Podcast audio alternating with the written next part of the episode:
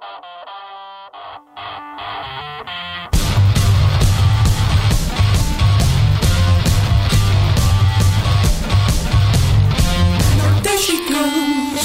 Olá e bem-vindos ao posto emissor número 102. Hoje é dia 28 de abril de 2022 e no nosso podcast recebemos pela segunda vez um convidado que nasceu em Angola, cresceu no Minho, viajou pelo mundo e hoje fala connosco diretamente de Braga.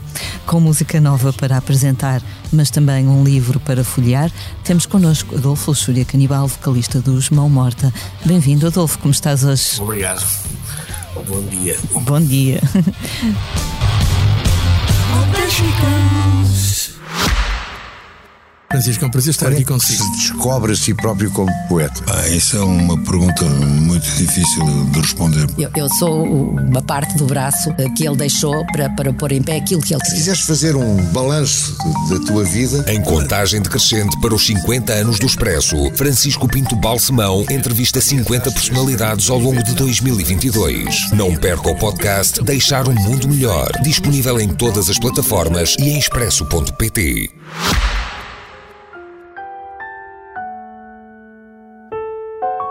Tive sempre na ideia escrever um drama lírico sobre o seguinte e particular assunto. Nesse tempo, dedicava-me à alquimia. Certo dia, repousava sozinho no meu laboratório. Lá fora, um céu plúmbio, baço, sinistro, um horror. Sei que estiveste ontem em Viena do Castelo para falar sobre o teu novo livro, o Crespos. É não, um não foi, não foi para Não, não falar foi sobre, o esse. livro, não. Foi para fazer, fazer uma conversa que acabou por decorrer à volta do, do que é o conceito de poesia, o que é poesia, etc. Muito bem, melhor ainda. Ah, eu ia perguntar-te se, quando participas nesses festivais ou nesses eventos literários, se, se te sentes bem ou se sentes parte desse meio ou se achas que és sempre olhado como aquele tipo da música que também escreve uns livros. É, é bom, eu, eu sou um bocado autista, hum, sempre fui um bocado autista eh, relativamente ao que me rodeia. Eh, senão não tinha, não tinha conseguido ser vocalista, né? Mas eh, eu, eu, eu penso racionalmente que isso acontece, mas digamos, não sinto, não sinto, de facto. Hum, porque a minha, a minha a minha matéria, digamos que é voz, eh, também está muito ligada à poesia, nomeadamente eh, no spoken word ou, na, na- ou no sarau poético, Eh, de maneira que desde há muito tempo, eh, mesmo, mesmo nos Mão Morta nunca estive muito longe também desse, desse registro. De maneira que há sim uma integração, penso eu, que, que faz com que eu não sinta essa, essa, essa sobranceria, né? ou esse afastamento. Eh, por exemplo, quando, quando, quando vou pôr música, tipo quando vou fazer alternância sónica, Ahm, sinto nitidamente que aqueles, aqueles DJs, mesmo os mais medíocres, olham para mim como, olha, o tipo que vem famoso e que vai passar uns discos, eh, isso, só, só vai passar os discos porque é famoso. Mas aí nitidamente no, no meio, no meio DJ isso é, isso é nítido, é, é flagrante, né? Mas, mas na literatura não. Uhum.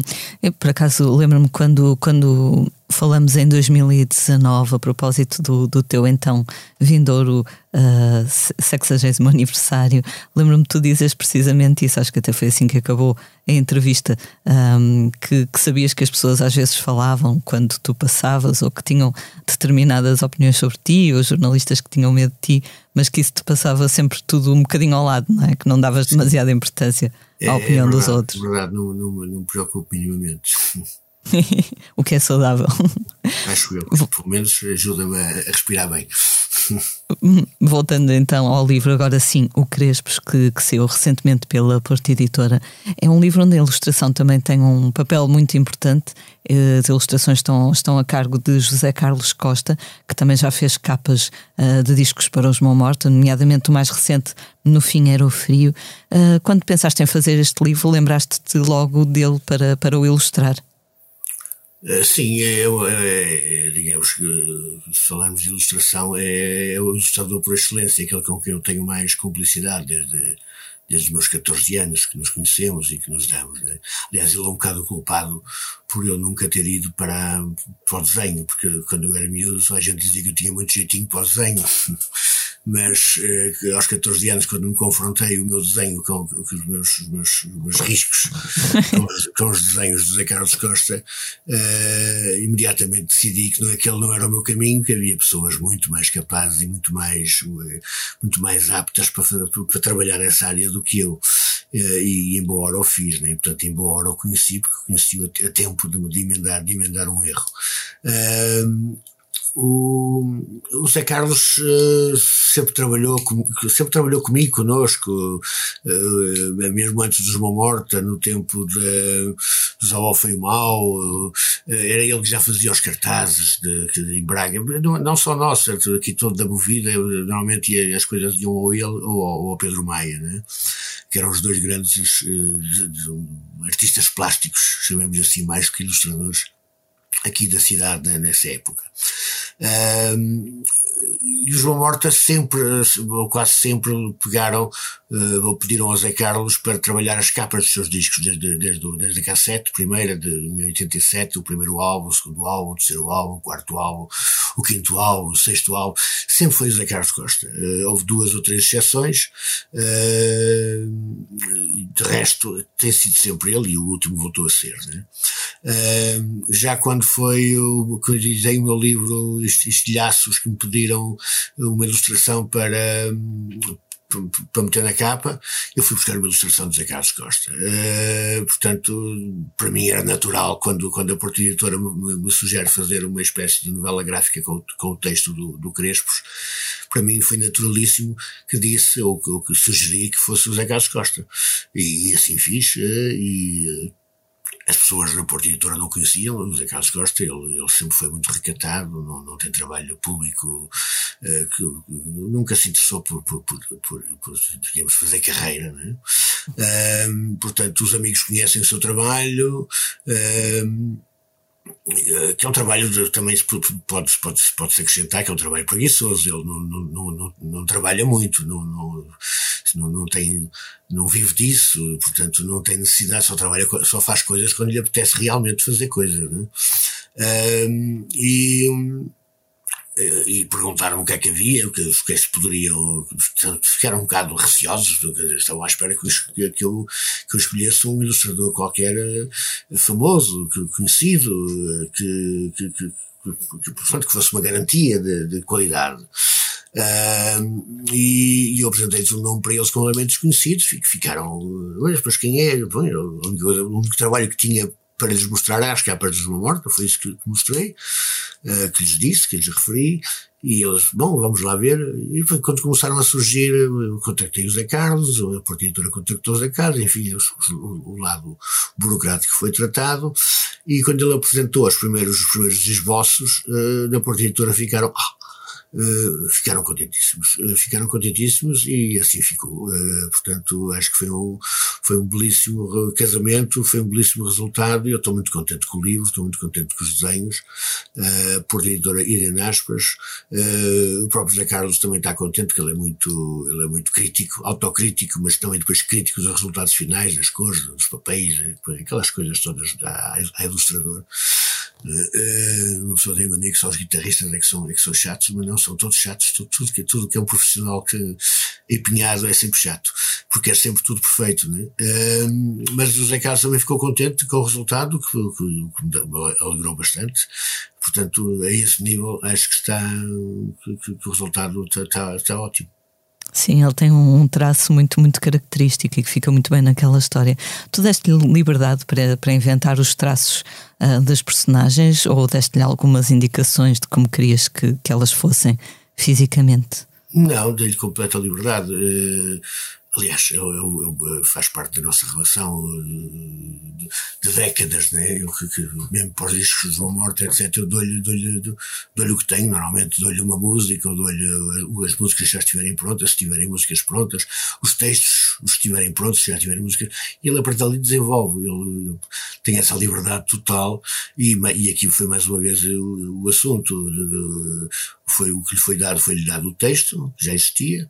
Uh, e pela Porta Editora foi-lhe dito que o número de páginas que aquele texto tinha que ser esticado. Portanto, para ele, para ele preencher com desenho. Uh, foi isso que o assustou mais, foi o número de páginas que ele teve que esticar o texto. Né? Uh, uh, depois fez a, fez a divisão do texto conforme, conforme, conforme achou interessante, mostrou-me essa divisão, eu apenas, apenas alterei ligeiramente uma, uma, duas frases do, do, que, estavam no, que estavam numa divisória diferente portanto, juntei-os, achei que fazia mais sentido estarem juntos com outra, com outro, com outra frase, um, e foi a única, a única, a única interferência minha, digamos, na, no, no, trabalho. O trabalho é completamente uh, da responsabilidade dele, e é assim que deve ser, porque ele é que é o ilustrador, eu sou, eu sou apenas o autor do texto. Claro. O Crespes, para quem ainda não tiver lido o livro, é um senhor que durante 34 anos, 6 meses e 7 dias se senta à mesa de um café histórico, a brasileira, até que algo acontece, não vamos dizer o quê, para não estragar a surpresa. O Crespes é também alguém que se confunde um pouco com, com a paisagem, o que lhe permite ser um ouvinte muito atento de tudo o que se passa à sua volta. Há alguma coisa de ti no, no Crespes?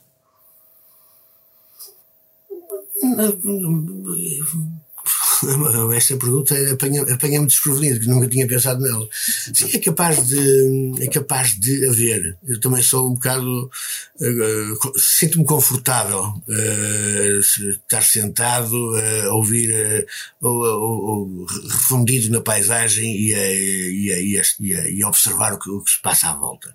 Portanto, nesse sentido, é capaz de haver um bocado de mínimo nesse Crespos. Eu vejo este Crespo mais como um, como um flaner, um flaner parado, não é? Uh, porque o Flaner é aquela personagem do século, do século, do século XIX, muito, muito cantada pelo, pelo Baudelaire e depois muito vingada pelo Walter Benjamin, uh, quando diz que é esse personagem que marca, que marca a entrada no universo do século, do século da modernidade, do século XX, e o, e o Flaner é alguém que deambula pela cidade. Deambula pela cidade sendo o centro da cidade, mas eh, ao mesmo tempo que é o centro da cidade, eh, desaparece no cenário da cidade. Portanto, torna-se eh, invisível nesse cenário da cidade e vai absorvendo a cidade, vai, vai degustando a cidade, vai, vai apanhando tudo que a cidade tem para oferecer e ao, ao ritmo do seu deambular. Aqui o, o, o Crespos não deambula pela cidade. Senta-se à mesa e é a cidade que vai deambular à volta dele. É a única diferença com o Flanders clássico. Porque de resto é, é exatamente o mesmo. É ele o centro da, da cidade, é ele o centro do café, uh, mas ao mesmo tempo uh, é completamente refundido, porque torna-se invisível, né? E, e tornando-se invisível, depois plana por toda, por toda a cidade, por tudo que se passa no café, com aquela, com aquela mesma uh, curiosidade e, e, e, apetência por, por conhecer uh, que tem o Flaner quando deambula pela cidade. Portanto, no fundo, acaba por ser esse tipo de personagem. Né? Uhum. Eu, depois de ler o livro, fiquei a pensar que, evidentemente, a solidão será um, um dos temas da, da história, não é? Uh, mas também a ideia de que a informação é poder, de certa forma, não é? Uh, porque há ali uma altura em que outro, as outras pessoas do café suspeitam até que ele possa ser um agente de PIDE, depois já começam a desvalorizar, mas no fundo há sempre essa tensão, por assim dizer. Sim, uh, alguém, alguém, que, alguém que, não te, que não interage, que está presente e que não interage e que nunca sabemos o que é que ele está ali a fazer, não é? Uh, que está aparentemente apenas a, absor absorver uh, informação, levanta suspeitas, né? levanta suspeitas, mais suspeitas ainda num tempo que era de ditadura, portanto que havia agentes políticos, havia informadores políticos e, e, e, que depois é posto em causa esse tempo com, com, com, com com, o 25 de Abril, não é? Portanto, e a seguir uh, as suspeitas uh, materializam-se, tornam-se tornam visíveis uh, e, só, e só desaparecem quando, quando, quando é quando é definitivo de que ele não teve qualquer relação com essa polícia política, né? Uh, e aí descansam. Uh, descansam, mas continuam sem perceber muito bem quem é o, quem é o Crespo e depois desvalorizam, portanto, deixam de lhe dar importância e ele fica, de facto, como um velho solitário como há tantos, uh, nesses cafés centrais de todo o país, uh, que vão sempre sentar-se à mesma mesa, à mesma cadeira e repetem o seu hábito ano após ano, dia após dia, mês, mês após mês, semana após semana. Uh, e, e, muitas vezes, quando chegam ao café, a sua, a sua mesa predileta está ocupada e eles ficam de pé à espera que, que a mesa vague para se sentarem. Portanto, e continua a existir esse, esse tipo de personagens, que são personagens solitárias, de facto, não, não, não, necessariamente, mas a maior parte das vezes. Uh, e, uh, mas é uma solidão, no, por exemplo, no caso do Crespo, é uma, é uma, é uma solidão uh, procurada, porque quando, quando as pessoas esclarecida a sua não ligação à polícia política, se tentaram aproximar dele, se tentaram entabular conversas, entabular cumplicidades, ou de, de alguma forma, tentar perceber mais quem é este Crespos, o Crespo fechou-se, não, não, não se abriu, mas mostrou nitidamente que não estava interessado em estabelecer contactos. Uh, portanto, manteve-se aquela espécie de, de, de, ser extraterrestre que ali está, mas que não tem, não tem ligação nenhuma com, com, com, com os terrenos, né? com, com a terra, com, com, com os habitantes. Uhum. Uh, portanto, é uma solidão que, no caso do Crespo, é uma, é uma, é uma solidão que, que, é pretendida. Uh, sua, ele, ele tem a sua, a sua missão e a sua missão passa por ser solitário, pelo menos durante aquela hora diária. Né? Exato, essa, essa ideia do café enquanto pilar do, da vida social uh, de, um, de, um, determinado sítio tam, também é importante. Um, em Braga ainda é assim, ainda existem esses cafés. Ainda com... existem alguns cafés, já não é assim, já não é assim, eh, e eh, cada vez é mais raro em Portugal encontrar esses cafés. O Porto também tem algumas tradições, também de alguns cafés históricos, Lisboa já perdeu há muito, mas. Essa ideia do, do, do, café como centro social do, do, do, do Burgo, uh, de facto era uma ideia fortíssima. Uh, uh, nós temos a nossa história da, da, literatura, por exemplo, muito ligada a cafés, de, de, sobretudo do modernismo, desde o Fernando Pessoa, não, ainda hoje habituamos a associar a brasileira ao Fernando Pessoa, é? apesar do Fernando Pessoa ter parado muito mais no Martinho da Arcada do que na brasileira, habituamos a, a considerar o Café Gelo como ligados aos surrealistas, portanto, toda a atividade surrealista, de alguma forma, surge associada ao Café Gelo. Uh, no Porto há, há, há, várias tertúlias associadas a cafés, nomeadamente o Pinguim, nomeadamente o Ceuta, etc. Portanto, há, há, há, de facto toda esta vida social que se desenrola à volta do café. E a brasileira em Braga, como qualquer café central, mas havia mais, não era, a, não era a única, mas a brasileira em Braga era um ponto social, um ponto de referência. Uh, a brasileira em Braga com uma particularidade, é que em frente, na esquina, na esquina em frente tinha uma outra brasileira, que era a nova brasileira, né? e que distinguia dois campos opostos. Portanto, eles estavam um em frente ao outro, como se, quase uma caricatura do, política. Uh, por exemplo, no tempo da primeira, da Segunda Guerra Mundial, uh, a brasileira, portanto, que eu para ser mais fácil, foi chamar a velha brasileira, uh, albergava aqueles que eram pela, pela, pelos aliados, uh, e a nova brasileira albergava aqueles que eram pelo eixo, portanto, pró-alemães. Uh, a seguir, nos anos mais tarde, no pré-25 de Abril, portanto, nos anos 70, a nova brasileira albergava aqueles que eram da oposição democrática e a, e, a, e, a, e a, velha brasileira albergava aqueles que eram da posição, aqueles mais uh, os, os, padres, os, os, os, caciques, os, os, comerciantes, portanto, toda aquela gente mais, mais, mais, mais cinzenta que, que apoiava o regime. Uh, e isso só, só se perdeu do, no, depois de 25 de Abril, onde tudo confluiu da velha brasileira. Né? Toda esta, toda esta oposição, que são pessoas da mesma idade e passaram a ser os velhos. E depois começaram a vir os novos, né?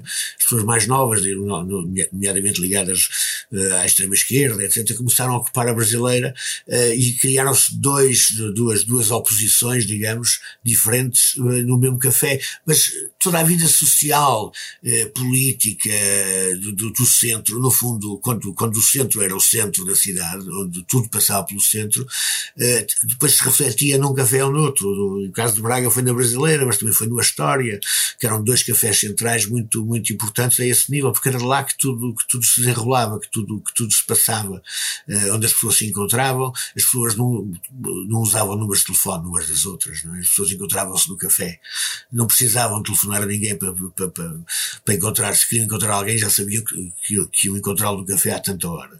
Uh, Contrariamente a Lisboa, Lisboa começou a, a, perder este hábito do café muito mais cedo, nos anos, nos anos 50, começou a perder estes hábitos, nos anos 50 do século passado. Uh, Porto, Braga, mantiveram estes hábitos de alguma forma praticamente até ao, até ao raiar deste, deste novo século. Uh, e, portanto, era, era neste, neste, neste, neste, neste pequeno espaço fechado de, de um café que toda a cidade confluía e que toda a cidade circulava à volta. Né? Portanto, era o centro nevrálgico da, vida social urbana. Uhum. Braga eh, mudou muito, estavas a dizer que isto, portanto, tinha a ver também com o facto de uh, o centro ser realmente o centro da cidade a vários níveis, não é? Hoje, com a gentrificação, já não é tanto assim, não é? Os arredores das cidades uh, vão tendo também outras valências. Sim, começa a ser uh, difícil encontrar uma vida social no centro como era a vida social urbana até, até, até, até o princípio deste século. Eh, por um lado, por causa do turismo, o turismo invadiu os centros, eh, em Braga também. Eh, por outro lado, porque as, as atividades que, que, levavam as pessoas ao centro deixaram-se de praticar no centro, passaram-se a praticar nos centros comerciais, que são, que são, que são fora do centro, normalmente, passaram a, a, a estar dispersos pela, pela, pela, pelas cidades que cresceram imenso e deixaram das coisas estarem concentradas no seu centro nevrálgico. Uh, as pessoas passaram a habitar mais longe do centro, uh, o automóvel passou a ser uma necessidade, mas também não entra no centro, portanto acabou por, por, por também afastar as pessoas de, dessa circulação no centro. Portanto, houve uma, uma mudança de, de, tipologia de pessoas que, que, frequentam o centro.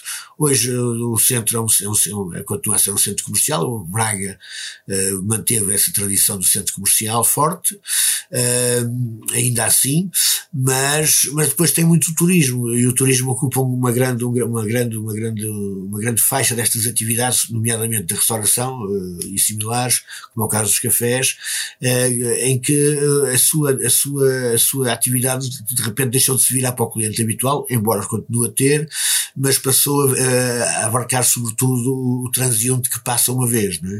nomeadamente o turista. portanto, mudou completamente o tipo de tipologia, o tipo de, de, de, de habitat, o tipo de, de habitante que circula nesses espaços. Uhum. Entretanto, os Mão Morta também têm novidades. Acabam de lançar pelo projeto Esfera o maxi single Tricô. Uh, é um projeto que nasceu de uma residência artística no Porto, uh, na qual vocês colaboraram com o saxofonista Pedro Souza. Como é que foram esses dias? Foram dois ou três dias não é, de gravações? Sim, foram, foram três dias, salvo erro. Uh, foi, correu muito bem. Nós tínhamos uh, o Miguel e o Rafael levaram já os temas, as, as bases uh, do que queriam, né? Portanto, essencialmente foi um trabalho de colaboração com, com o Pedro Souza. Nós tínhamos as coisas, o trabalho de casa feito, digamos. Foi passá-lo para, para, para, registro, para, para, para, para fita, para fita, não, agora não é fita, mas pronto, o equivalente. Um, e, epá, e depois, depois o Pedro Souza a trabalhar aquilo. O Pedro Souza teve um, um, um grande trabalho, de, de, nomeadamente de arranjos, porque nós estávamos a contar com ele, conhecíamos já o trabalho dele, sabíamos o que é que ele, como, é que, como é que ele funcionava com o saxofone, o tipo de, de trabalho que fazia, de maneira que tínhamos, tínhamos feito as camas para ele poder trabalhar e desenvolver as suas, as suas, as suas uh, competências. E, e foi essencialmente os três dias, uh, foram essencialmente três dias em que as coisas correram muito, muito, muito bem, muito, muito, de uma, de uma forma muito fluida, porque porque já estava tudo pensado, estava tudo, estava tudo, tínhamos levado tudo, tudo feito de, de casa, não é? Vocês já, já conheciam o trabalho dele. Eu penso que foi uma entrevista com o Henrique Amaro, que é um dos mentores do, do projeto, que ele dizia que, que tinha reparado que os Mamorta nunca tinham trabalhado com um saxofonista e que terá dado então essa sugestão também. Sim, nós, nós fomos trabalhar com o Pedro Souza por sugestão, não foi, não foi o nome, não foi por sugestão, mas pelo facto do, do, do Henrique Amaro nos sugerir, sugeriu ao Miguel um saxofonista. E o Miguel, a partir da, sugestão do Henrique Amaro, oh, saxofonista, não, não é facto, não é verdade que nós nunca tínhamos trabalhado com saxofonista, nós já trabalhamos com saxofonista no nosso segundo álbum, no Corações Felpudos, depois o Miguel pensou então o saxofonista, quem é o saxofonista, eu fui ver, fui procurar quem, o saxofonista que pudesse ser interessante trabalhar connosco, portanto mais, mais aberto ao campo experimental, mais, mais, mais apto para trabalhar e para, para, para, para enfim, para não ter, não ter problemas em, em fugir do, do, do, do, do toque tradicional do, do instrumento, uh, e o Pedro Sousa surgiu como uma evidência, né? portanto foi o Miguel que contactou o Pedro Sousa, o Pedro Sousa uh, uh, adorou a ideia e pronto, e, o, e a vontade cumpriu-se. No, no, vosso renovado site diz-se que este maxi single tem um ambiente psicótico, é bem a condizer com os tempos em que vivemos, não é? É um bocado, um bocado cada vez mais, é, são cada vez mais tempos psicóticos, é? isto, isto, isto, são um bocado incompreensíveis os tempos, pensamos Pensámos durante muito tempo que isto eram tempos que não voltariam, uh, pelo menos aqui uh, perto de nós, uh, porque estes tempos de facto nunca deixaram de estar na, à superfície da Terra, mas aqui perto de nós é que não, e de repente vemos isto a acontecer e é um bocado, é um bocado assustador, é? é um bocado assustador, acho que ainda não estamos bem, bem, bem cientes de quão assustador isto pode ser, eh, porque de facto isto pode descambar, isto pode, estes, estes tempos uh, uh, ainda são uma pálida imagem para lá do, do lado solidário, da empatia com, com, com, com, com, com, com quem sofre, etc. Em termos, em termos mais, mais, mais, de análise mais, mais, mais para além desse, desse lado empático, uh, isto estamos, estamos numa, numa, num, num limiar de, uma, de uma catástrofe mundial, não é? Portanto, as ameaças de uma terceira guerra mundial por parte da Rússia não são vãs, uh, são, são coisas que, uh, que, temos que, que, temos que equacionar como possíveis. E,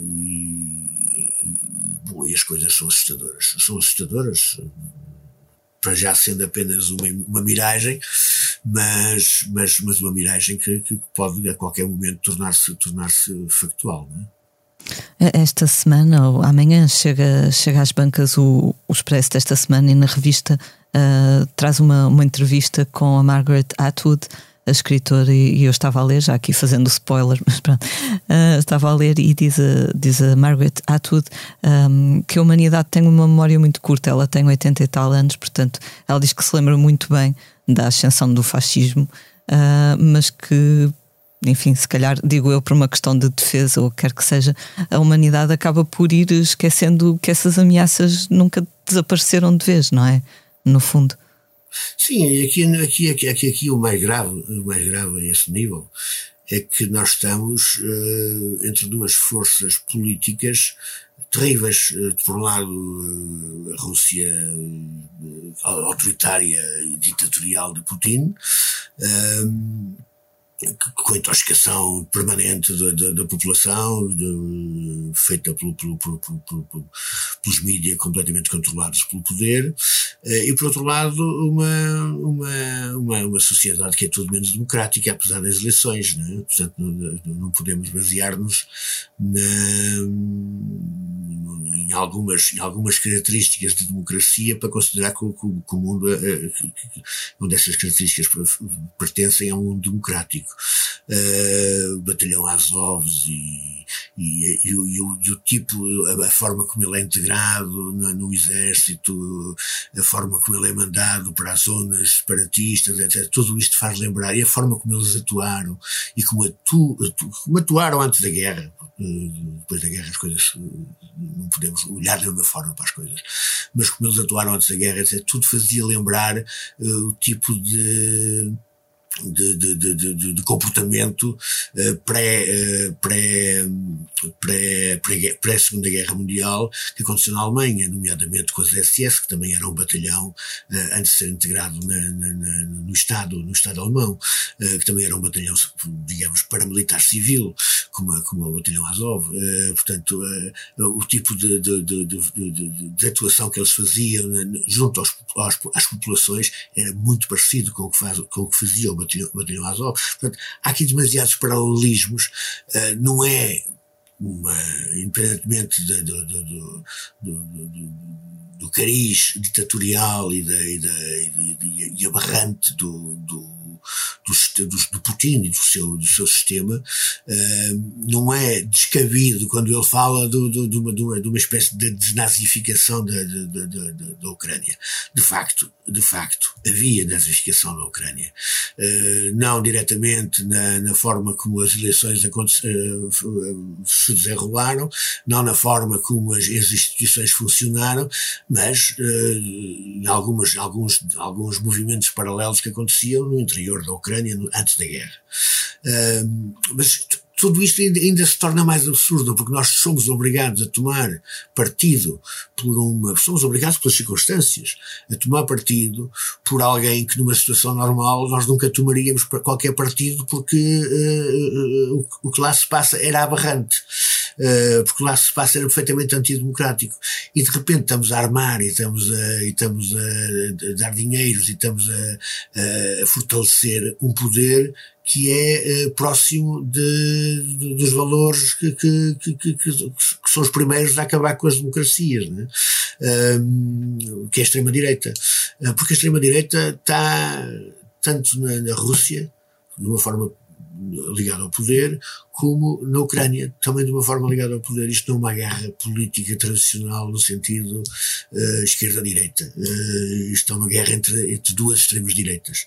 Uh, e nós somos obrigados a tomar partido por uma extrema-direita, como os franceses, por exemplo, nas eleições foram obrigados a tomar partido por um liberal contra uma extrema-direita. Quer dizer, é o mal menor, não é? Mas isto é que é arrepiante. É? Isto é que é arrepiante. É que nós estamos a, ter que ser empáticos. Empáticos não tem nada a ver, o, o povo não tem nada a ver, o povo não, não, é, não é extrema-direita, não é, não, o povo é o povo.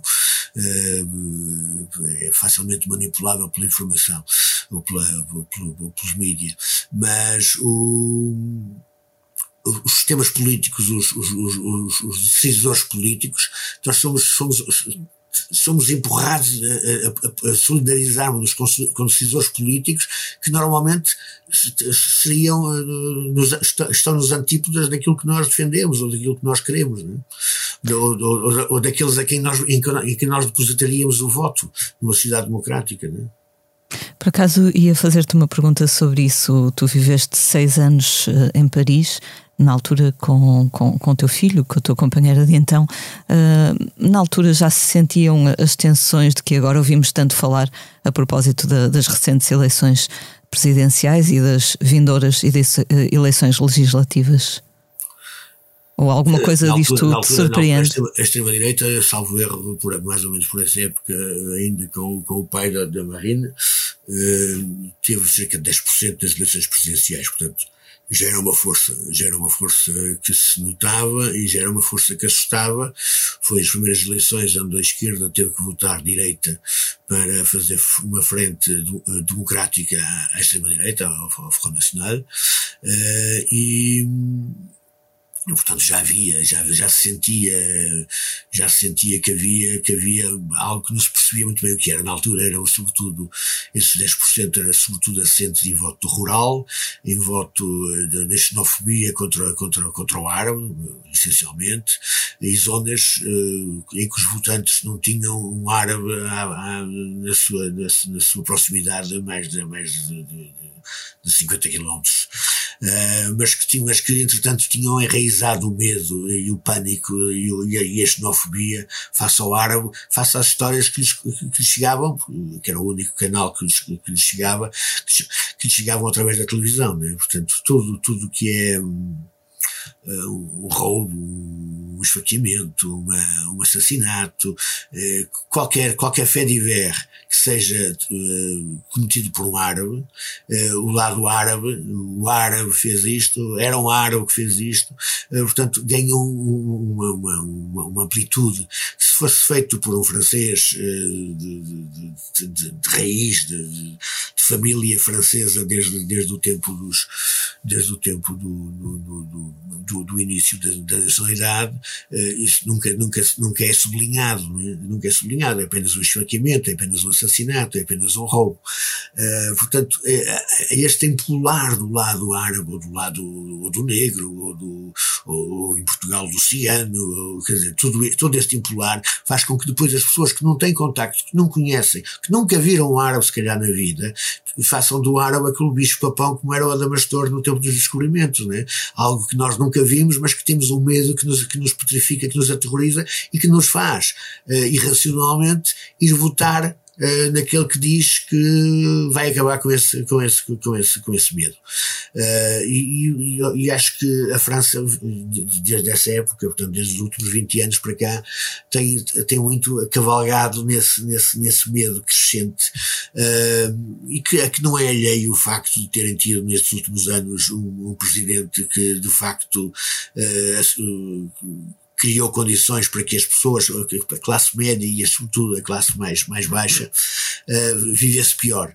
Uh, perdeu poder de compra, perdeu, perdeu referências, etc. E que, que ao mesmo tempo o esboramento da, da, da, das forças tradicionais, nas suas quesílias, nas, nas suas pequenas corrupções, etc., perderam credibilidade. Portanto, houve, houve uma transferência de votos uh, de, de, desse, desses partidos para aquela que lhes surgia como mais credível que uma, e que defendia, de facto, aparentemente, uh, esse, todo, esse, todo, esse, todo esse minguar do poder de compra. Uh, que, que, acabou por, que acaba por ser a Marine Le Pen. É? Portanto, há, há esse, essa transferência nítida de, dos insatisfeitos, daqueles que estão deixados por conta uh, e, que, e que não encontram outra forma de, de nem, é, nem é de protestar, é de, de tentar que, que, a sua situação uh, depositam toda a sua esperança na, na, naquela aberração para que, para que a sua situação concreta de facto mude. Uh, e, enfim, é a a única coisa que lhes resta é essa esperança. Né? Uh, e, mas, mas, mas, de facto, a França tem, está com uma crise enorme desde, desde, muito, muito, desde há muito mais de 20 anos, uma crise de identidade. Uh, a França começou a perder, começou a, deixou de ser o centro da atividade intelectual e política e económica do, do, do, da Europa e do mundo. Uh, foi ultrapassada pelos Estados Unidos há muito tempo, pela própria Alemanha, mesmo em termos culturais, que era o último grande estandarte da, da França, começou a esboroar-se, as, as, coisas começaram a multiplicar-se fora da França, a França perdeu relevo. Uh, e para além disso começou também consequentemente a perder a perder o a sua, a sua o, o, mínimo que tinha de, de estado de estado de, de social de, apoio aos, uh, aos mais aos mais aos mais uh, aos mais deixados por conta, uh, e, e pá, isto, depois isto tem que se refletir numa, a França tradicionalmente sempre foi muito, muito, a população francesa uh, sempre foi muito reivindicativa, sempre foi muito ativa, sempre lutou muito pelos seus direitos, uh, e quando fica sem norte os, nessa luta pelos seus direitos, as coisas acabam por se virar para, para, para coisas impensáveis, como, como a extrema-direita. É, é, tem que haver sempre essa insatisfação, não é? E também algum medo, o medo do outro, que depois se torna um certo bode expiatório. Uh, agora, na, nas últimas, nos últimos meses, já tenho assistido aquele tipo de comentário na, nas redes sociais de que se via muito que era se eu fosse cigano já tinha um BMW à porta, mas como não sou, estou desempregado. Agora já vejo pessoas a dizer se eu fosse cigano ou ucraniano já me tinham dado um BMW, mas como não sou, estou desempregado. Ou seja, é, é, o equivalente ao árabe, não é? No fundo. Sim, sim. Um, Nós cá não temos, não temos a relação com o árabe, porque os árabes não vêm para Portugal. Eles querem uh, sociedades onde possam, de alguma forma, uh, uh, ganhar dinheiro. e Portugal não é provavelmente um país fácil de ganhar dinheiro, né? com, com, trabalho. e de maneira procuram países onde haja, onde haja, onde haja essa possibilidade de uma forma mais evidente, como a, como a Europa Central, sei lá, a Alemanha, a França, a Bélgica, eh, mesmo a própria Espanha. Uh, nós temos alguns episódios uh, de, de, de, de, desembarque de marroquinos no Algarve, mas são, são o objetivo não é ficar em Portugal. Infelizmente, porque eu gostaria muito de ter restaurantes marroquinos em Portugal. Mas mas de, de, facto o que nós temos cá é, é, é o cigano, né? é, o, é o nosso árabe. Uh, nós fazemos um bicho de sete cabeças com cigano, não quer dizer que não haja ciganos maus, eh, como há, como há uh, não ciganos maus, não é? de, de, todas, de todos os credos e de todas, de todas as cores e de, todas, e de todos os géneros e de todos os sexos. Uh, há pessoas más e há pessoas boas, não há pessoas do que, que são determinada hum, tipologia que são, que são más e as outras são, são boas. Isso é, um, é, uma, é, uma, é uma generalização falsa uh, e, e faz história, não é? Claro que sim. Ainda voltando à Esfera, o vosso projeto recente, uh, ou o projeto em que participaram, tu também acabas por participar depois uh, no, no single da Joana Gama. Um, ela ela convidou-te, como é que aconteceu essa colaboração? Sim, Eu gosto bastante não... daquele tema, coisas de teatro. Uh, sim, é um, é, um, é um texto do, do Eric Satie. Uh, nós já tínhamos feito isso ao vivo, uh, uma vez que tocamos, em que o calendário proporcionou que tocássemos na mesma noite, no mesmo, que dividíssemos o palco, Boa Morta e Joana Gama. E como são dois sons completamente diferentes, né? a Joana Gama sozinha com o piano uh, e uma morta com a sua artilharia elétrica toda, ela sugeriu que, que eu podia participar, que, no, que tinha, que tinha, tinha um, um, uma música para esse texto do, do Tati, do, do Sati, e, e, e sugeriu-me participar e nós ensaiamos eh, esse tema e, e tocamos ao vivo de alguma forma para fazer a transição entre a Joana Gama e a Osma Morta nesse, nesse, nesse espetáculo ao vivo. Uh, e a coisa correu muito bem, nós gostamos muito do resultado final e, portanto, ficamos sempre com aquilo de atrás da orelha. Um dia temos que, que, que, gravar isto, um dia temos. Bom, e agora, quando surgiu a oportunidade, a primeira coisa que a Joana fez foi ligar-me: olha, convidaram para, para este, acho que vocês também estão convidados, não sei o quê. Tive a ideia de fazermos finalmente esse tal, esse tal, hum, esse tal, esse tal texto, esse tal uh, histórias de teatro, né? Uh, e ainda te lembras? Eu, claro que me lembro, tinha aquilo gravado no telemóvel, até tinha uma melhor gravação do que, do, do que aquela tinha, de maneira que fomos ouvir uh, e pronto, e depois reproduzimos e depois entramos, fizemos um ensaio só para, para, para, para, nos, para nos inteirarmos de como é que a coisa era, uh, para nos relembrarmos e, e, e entramos em estúdio. Portanto, era uma coisa que, que, que foi natural, digamos, já, porque já o tínhamos feito antes. Uhum. Entretanto, os Morta mexeram também na equipa. A Joana Longobardi saiu, uh, o Sapo saiu e entrou e depois voltou a sair. Neste momento, se não estou em erro, temos o António Rafael na terceira guitarra e o Rui Leal no baixo. O que é que levou a estas mudanças?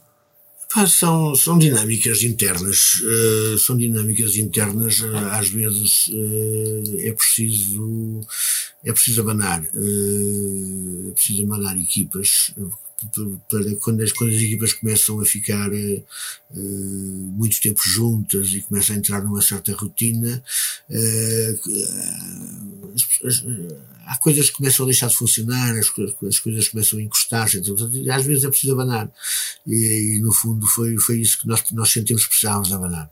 Uh, o sapo tinha, tinha saído, tinha estado dois anos ausente porque tinha, tinha, tinha estado com, com um problema de. Uh, de tinha, tinha tido uma, um, como é que chama? Uma, um, uma depressão profunda, uh, de maneira tinha estado dois anos ausente e a sua ausência, quando, quando entrou o Ruka para substituir, sentimos que havia ali uma, uma nova dinâmica que estava a ser criada uh, e, e foi isso que nos fez, de alguma forma, perceber que estava ali a, qualquer coisa a arrastar-se já, que nós estávamos a precisar de, de fazer esse tipo de abanão.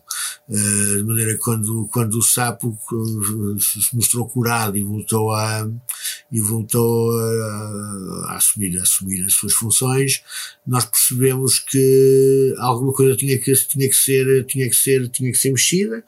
Uh, mexemos primeiro na Joana, mas a mexida na Joana não foi, não, não foi suficiente, não era, não era, não era, não era suficientemente eficaz, de maneira tivemos que mexer no sábado também, uh, e meter alguém de novo, e, e de facto uh, nós sentimos agora que temos, uh, temos outra vez o motor a carburar a 100% e como novo, não é? Portanto, acho que há, há, mudanças que têm que ser feitas por muito que nos custem, e, e de facto custam muito fazer estas mudanças quando, quando as pessoas estão connosco há, há 20 anos, no, no fundo, o, a Joana estava connosco há 20 anos, o Sapo há mais tempo, quase 30. Vocês continuam a ter aquela, hum, aquela ligação com a banda de não ser o vosso ganha-pão. Tu geralmente dizes que um dos segredos da longevidade dos Mão Morta é ser, no fundo, o vosso hobby, não é? Não, não é a vossa profissão, não é a vossa maior fonte de, de remuneração. Sim, é, é, algo, é algo que funciona porque nos dá prazer, é? portanto, porque metemos ali todo o nosso prazer e toda a nossa, e, e, toda a nossa ânsia de descobrir de fazer coisas que não fizemos, etc. Não, sem, sabe, sem estarmos preocupados se aquilo vai contra o que nós, o que, o, o que é expectável de nós, seja pelo, pelo pelo público, seja por quem for, uh, porque de facto aquilo é uma coisa para nós. E também daí, quando sentimos que há dinâmicas que não estão a funcionar, também isso não é prazer, prazeroso para nós. Não é? Portanto, quando começamos a sentir que há aqui alguma coisa que nos está a custar, uh, também aqui precisa, sentimos que precisamos de mexer, independentemente do, do, do, que, do que nos possa custar esse mexer. Não é? e porque de facto é isso que, é isso que permite que a, banda, que a banda perdure e continuemos a fazer coisas que nos orgulhamos eh, e, que, e que no fundo eh, continuemos a ser, eh, acho eu, pertinentes. Uhum. Há coisa de um ano estiveste pela primeira vez aqui no posto emissor, penso que foi em março do ano passado, e na altura, a propósito da tua experiência profissional enquanto jurista no Instituto de Conservação da Natureza, disseste esta frase: Não é pela pandemia que não vamos voltar à despreocupação ambiental. Agora que já estamos a ver a pandemia um bocadinho mais ao longe, mantens esta, esta previsão, não é? Sim, mantém e cada vez, e cada vez está mais, é mais preocupante, porque o que nós, os, os, o que os cientistas nos vão fazendo uh, passar, passar é de veras preocupante. É? Nós, nós uh, apesar de ter havido uma, uma ligeira uma ligeira, um ligeiro abrandamento no, no aquecimento global e, no, no, e, nos gases com efeito de estufa eh, durante a pandemia, sobretudo durante a primeira, o primeiro ano da pandemia. Uh, o, que, o que sabemos neste momento é que isso já retomou e que já acelerou mais do que aquilo que estava previsto. Né? Portanto, que uh, há agora uma ligeira uh, esperança de que a guerra possa, possa do, fazer com que os, os hábitos, eh, os hábitos industriais do, do, nomeadamente da Europa, possam ser alterados, uh, que,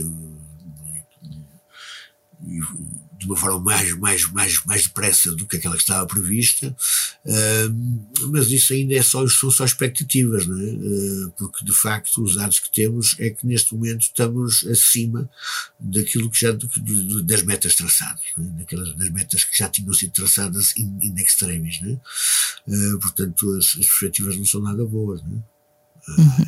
Há essa esperança de que a guerra tenha esse lado positivo, de fazer adiantar de medidas que deviam ser tomadas, mas, nomeadamente, uma viragem ao elétrico, mas, mas não há, mas o concreto é negativo. O concreto é muito negativo.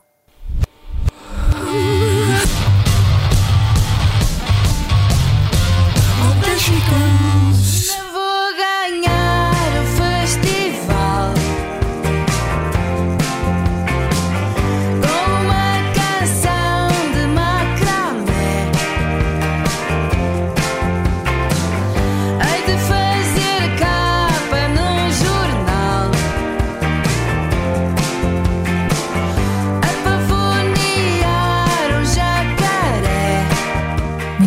agora falar do tema da semana. Dois anos depois do começo da pandemia, as máscaras caíram, desde o final da passada semana, que já é permitido ver concertos de cara destapada.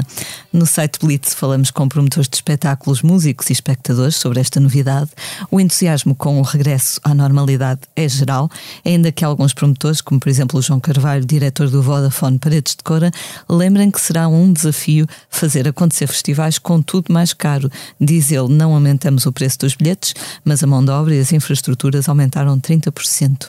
Da parte dos músicos, Fernando Ribeiro dos Montespel afirma que a decisão foi arrancada a ferros e é tardia, e diz também que em tempos de guerra, peste, controlo e desigualdade, nunca a música foi tão essencial para regenerar e entreter o público.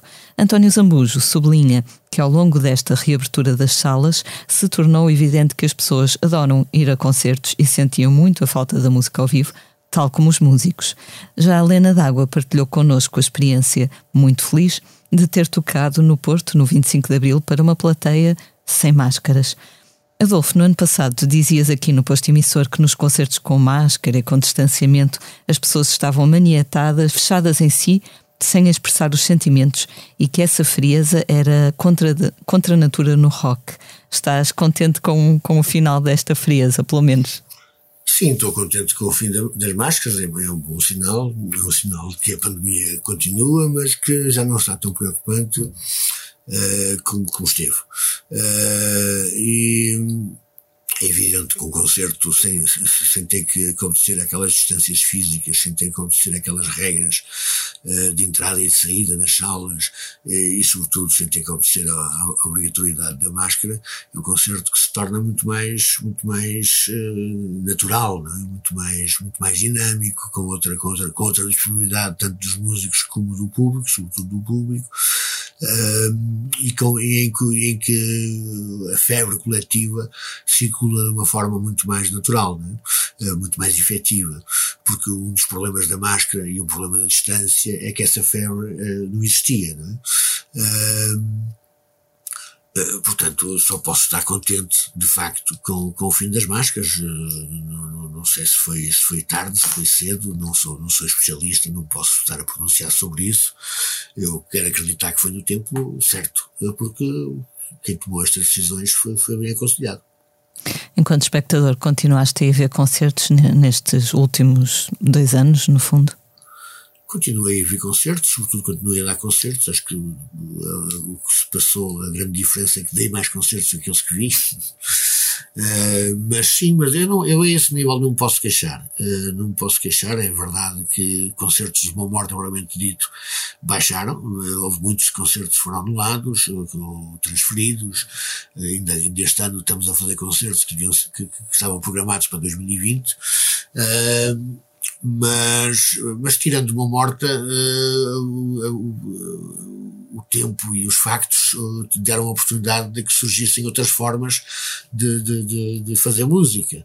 Uh, e eu acho que tirei bem partido, bem partido disso. Portanto, não posso queixar dos tempos, não posso queixar da, da, da pandemia, não posso queixar, porque tirando, tirando os meses de, de reclusão total obrigatória, eu sempre fiz concertos concertos adaptados às novas circunstâncias, de, de menos público, uh, de menos uh, de distanciamento social, de, de, máscaras, etc. Portanto, é um outro tipo de concertos. Uh, de facto, concertos de uma morta nestas condições Não era provavelmente o, o, o concerto ideal, fizemos alguns, não muitos, ainda assim, mas, mas sentia-se de facto que, que, que, que, a coisa, que a eletricidade, que, que, que, a febre que, que, que, devia passar entre, entre, entre, entre a banda e o, e o público, entre o público em, em, si, acabava por não passar porque o distanciamento e a, e a postura e a rigidez de, de e a rigidez de, de, de a, que se, a que se era obrigado não permitia. Uh, mas, por exemplo, quando, quando fazia uma Morta Redux com, com os filmes, ou quando fazia o, o espetáculo com o crack, ou quando fazia estilhaço, ou quando fazia Gualiante, Pá, eram espetáculos que funcionavam lindamente com as, com as, pessoas sentadas, com máscara e com a distância social e, portanto, é, tive que mudar o registro do espetáculo, tive que mudar o chip, né? o chip adaptar o chip às novas, às novas circunstâncias. Mas fazendo o cômputo geral e o cômputo final, eh, não queixo rigorosamente nada. Muito bem.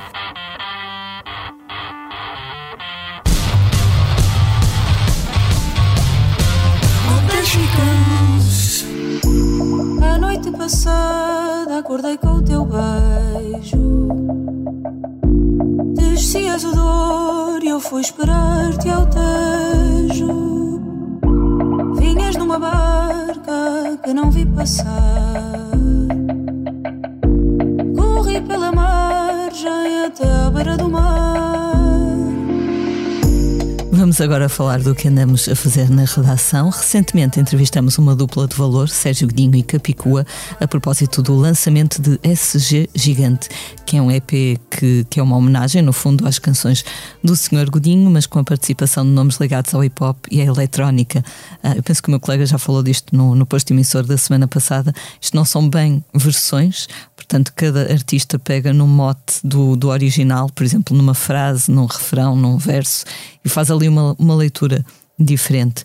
Na entrevista, o Sérgio Godinho mostra-se feliz por as suas canções cumprirem a função que ele considera que elas têm, que é de ir desaguar outros rios e mares desconhecidos, e a Capicua explica que o SG Gigante tem muita coisa a ver com hip hop, nomeadamente tem o contar de histórias e tem o brincar com a métrica e o som das palavras, misturando o português mais canónico com o português mais popular.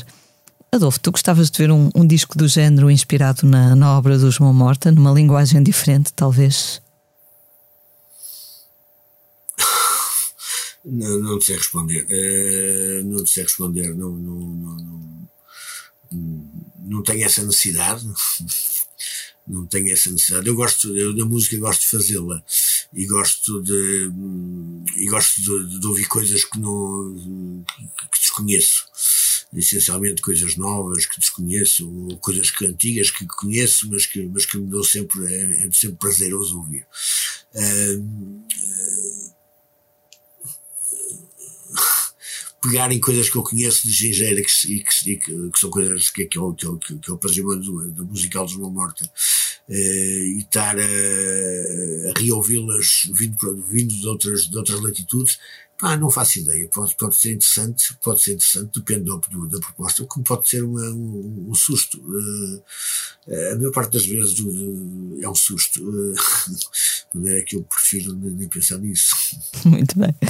Uma coisa que, que o Sérgio Godinho e a Capicua também comentaram, eles, eles deram um concerto, enfim, o Sérgio Godinho deu um concerto com, com vários convidados, entre os quais a Capicua, uh, no dia 23 de março deste ano, que foi a data em que passamos a viver mais dias em democracia do que vivemos em ditadura.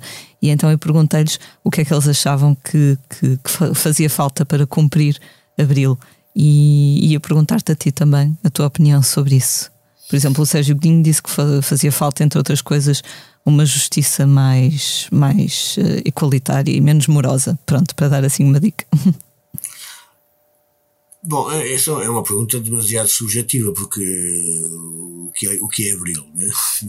Começa logo por aí, né? as expectativas do que é o Abril, uh, nem dentro, nem dentro dos, dos, dos, capitães que fizeram o golpe, o golpe de Estado havia hegemonia, as expectativas do Mel Antunes do que era Abril não, não eram iguais às do, às do Vasconcelos, uh, tal como não eram iguais às do Hotel Cerema de Carvalho, uh, tal como não eram iguais às do António de Spínola, portanto, o que é o Abril, não é? Uh, o Abril uh, no pós no pós golpe de Estado, uh, na chamada revolução que, que, se, que se lhe seguiu, também teve várias vozes, várias várias escaramuças entre entre entre diferentes vozes. portanto, há sempre uma, uma, um, um ponto de partida que nós não sabemos qual é. Uh, do meu ponto de vista, do meu Abril, uh, o meu Abril não é, não é apenas a instituição de uma democracia uh, política e formal, é? que foi no fundo o que, que aconteceu. Do, o meu Abril implicava também haver essa democracia económica. Económica não no sentido de haver liberdade de, empreendedor, de empreendedorismo, porque isso há, isso faz parte da democracia política, uh, mas haver uh, uh, assegurar o bem-estar de, de casa, habitação, pão, portanto, aquelas, aquelas, aquelas, aquelas aquela frase básica uh, para toda a gente, porque, porque só aí é que se tem de, de, facto liberdade. Quando estão satisfeitas as necessidades básicas, quando todas as necessidades básicas ficam asseguradas, é que depois as pessoas podem ter liberdade de pensar, liberdade de escolher, liberdade de, de, de, de se instruir.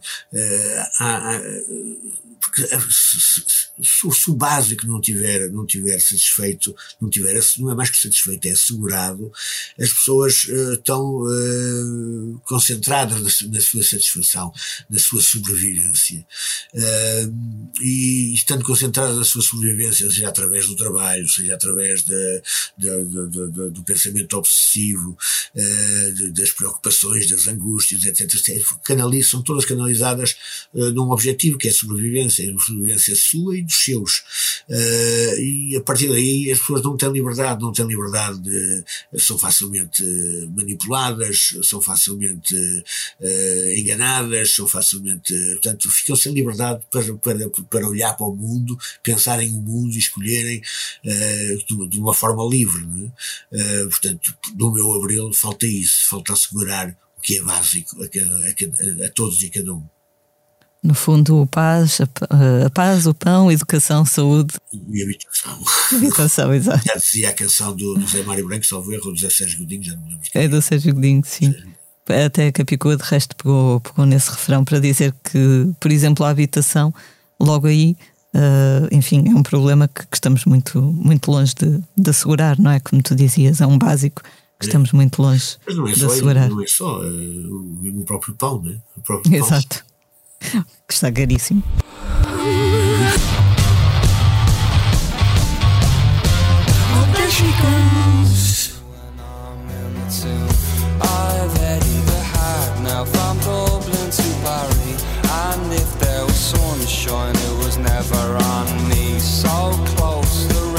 So pronounced is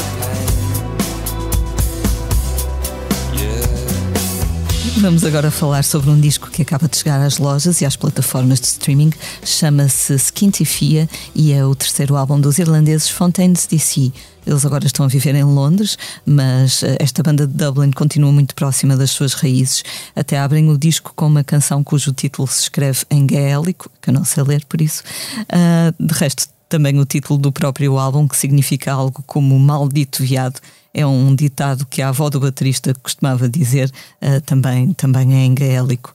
Musicalmente, os Fontaines DC continuam a habitar um espaço próximo do pós-punk e do rock alternativo, em belas canções como I Love You ou Jackie Down the Line, e vão estar no Nós Alive em julho. Adolfo, gostas desta rapaziada de Dublin? O que é que tens ouvido ultimamente? Gosto, gosto sim, gosto muito dos Fontaines DC, gostei muito do primeiro, do primeiro disco, o que eu conheço melhor. Um, este, este, este último eu não ouvi sequer. Um, e o que é que eu tenho ouvido? O que é que eu tenho ouvido? Assim, novo, olha, tenho ouvido o último dos Sereias, uh, que deve estar, se não saiu já, deve estar a sair que, que, que, que, achei surpreendente, mesmo, mesmo considerando que já é o segundo. surpreendente na evolução, na forma como souberam uh, canalizar-se, perderam, perderam, perderam aquelas, aquelas, aquelas palavras de ordem uh, orelhudas que, que tinham no primeiro disco e que de alguma forma os, os catapultou, mas ao mesmo tempo os cansou, uh, para esse lado, esse lado mais, mais, mais, mais orelhudo e trabalharem mais o seu lado caute, uh, experimental, uh, que, que, que, me agrada particularmente. E o que é que eu tenho ouvido assim mais? Eu tenho, eu ouço, o que é que eu tenho ouvido assim mais? No carro, ultimamente tenho, tenho estado a ouvir uh, uh, aquilo que já falámos, a, a, a coletânea, a coletânea da Esfera, em que, para além dos discos individuais de, de cada um dos, dos, cinco projetos que, que, que assinaram pela Esfera, tem, saiu este CD com, as, com, com, com, os temas todos e tenho estado a ouvir exaustivamente porque me agrada particularmente. Né? Poderia, poderia dizer, bom, eu gosto, gosto dos, dos temas dos Uma Morta, enfim. Uh, por autoelogio, mas, mas não, gosto muito da, da coletânea, está muito bem conseguida, das, das coletâneas que eu, que, eu, que, eu, que eu já ouvi, uh, e eu ouço muitas coletâneas, uh, das coletâneas que já ouvi, que está mais, mais equilibrada e que, que, tem, que, que é uma, uma viagem, para que uma pessoa sabe que aquilo são, são diferentes projetos, são cinco diferentes projetos, uh, mas todos eles fruto provavelmente da, da interferência dos diversos convidados que todos os projetos têm, uh, aquilo não soa, não é, não é imediatamente identificável, sendo identificável, nunca é imediatamente identificável e ao mesmo tempo há uma espécie de identificação que percorre todos os temas ou quase todos os temas que faz com que não fosse completamente descabido pensar que aquilo poderia ser tudo do mesmo do mesmo do mesmo do, do, do mesmo do mesmo artista digamos tem assim um certo lado lunar não é, é, assim, no é assim, fundo é um lado meio experimental meio meio meio, meio insular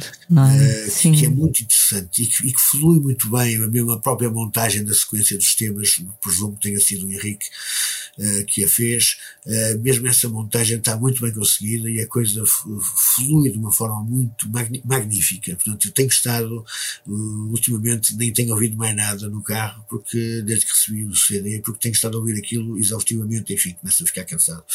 Mas, mas ainda não mudei. a, comercialização do, dos EPs ou dos maxi singles fica a cargo de cada banda ou artista, não é? Vocês vão ter o disco à venda nos concertos, por exemplo? Sim, vamos ter o disco à venda nos concertos, presumo que será, será apenas isso. Uh, eu não sei ainda, não sei de cor, pelo menos acho que o Henrique já, já nos comunicou isso, mas não sei agora quantos discos vamos ter, mas não, nunca serão muitos, né? portanto, uh, por exemplo, mas a coletânea, por exemplo, nem isso não, não, não, não, não vai estar à venda. Nós recebemos alguns exemplares que ficaram aí para consumo interno e para distribuir por, por, por, por, amigos, por aquelas pessoas mais próximas, etc. Porque de facto o número não é suficiente para sequer pensar em, em, em pôr aquilo à venda. Claro.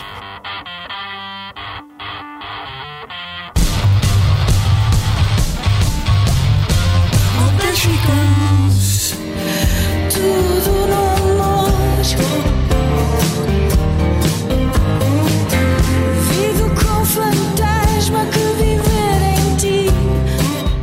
Vamos agora falar dos concertos dos próximos dias. Os Clã continuam por estes dias a sua digressão por clubes. Esta quinta-feira, dia 28, tocam no Salão Brasil, em Coimbra. Na sexta, no Stereo Gun, em Leiria. No sábado, no Carmo 81, em Viseu. Na próxima semana, a banda de Manuela Azevedo e Helder Gonçalves estará no Gretua, em Aveiro, na quarta-feira, no Maus Hábitos, no Porto, na quinta. Esta sexta-feira, dia 29, os norte-americanos Dream Theater tocam no Campo Pequeno, em Lisboa. Pela mesma sala passa no sábado, dia 30, o jovem músico inglês Young Blood. Também no sábado, Luís Represas, que recentemente esteve aqui connosco no nosso podcast, atua no Teatro Tivoli, em Lisboa. Adolfo, os Mão Morta têm datas para breve, ainda alguns concertos que, que venham de trás? Sim, nós temos, possamos divulgar, temos a 24 de junho, acho que é o próximo, uh, na Sala da Rainha, no Festival Impulso, ao erro. Uh, depois temos coisas que vêm de trás, uh, temos o Sol, o Sol da Caparica, em agosto já. temos que, que vinha de 2020, uh, temos o Parece de Cora, que vinha de 2021, uh, temos, eu penso que são os, os, três únicos que eu posso divulgar neste momento.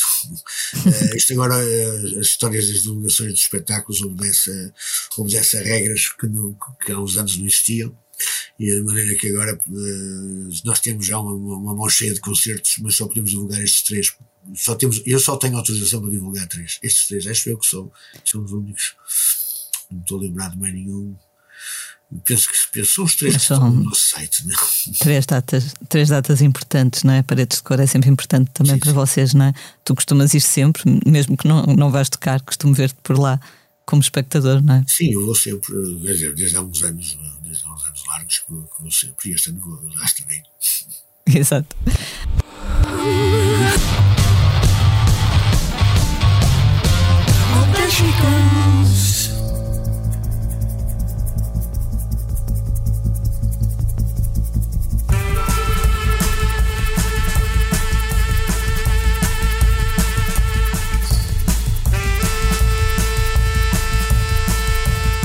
Chegamos assim ao final de mais um posto emissor. Fica o nosso agradecimento. Muito obrigada, Adolfo, por falares Sim. connosco desde Braga. Ficamos à espera do terceiro podcast contigo, em que tu vais estar, em que vamos estar todos no mesmo sítio. Pronto, não sei onde, mas vamos estar todos no mesmo sítio.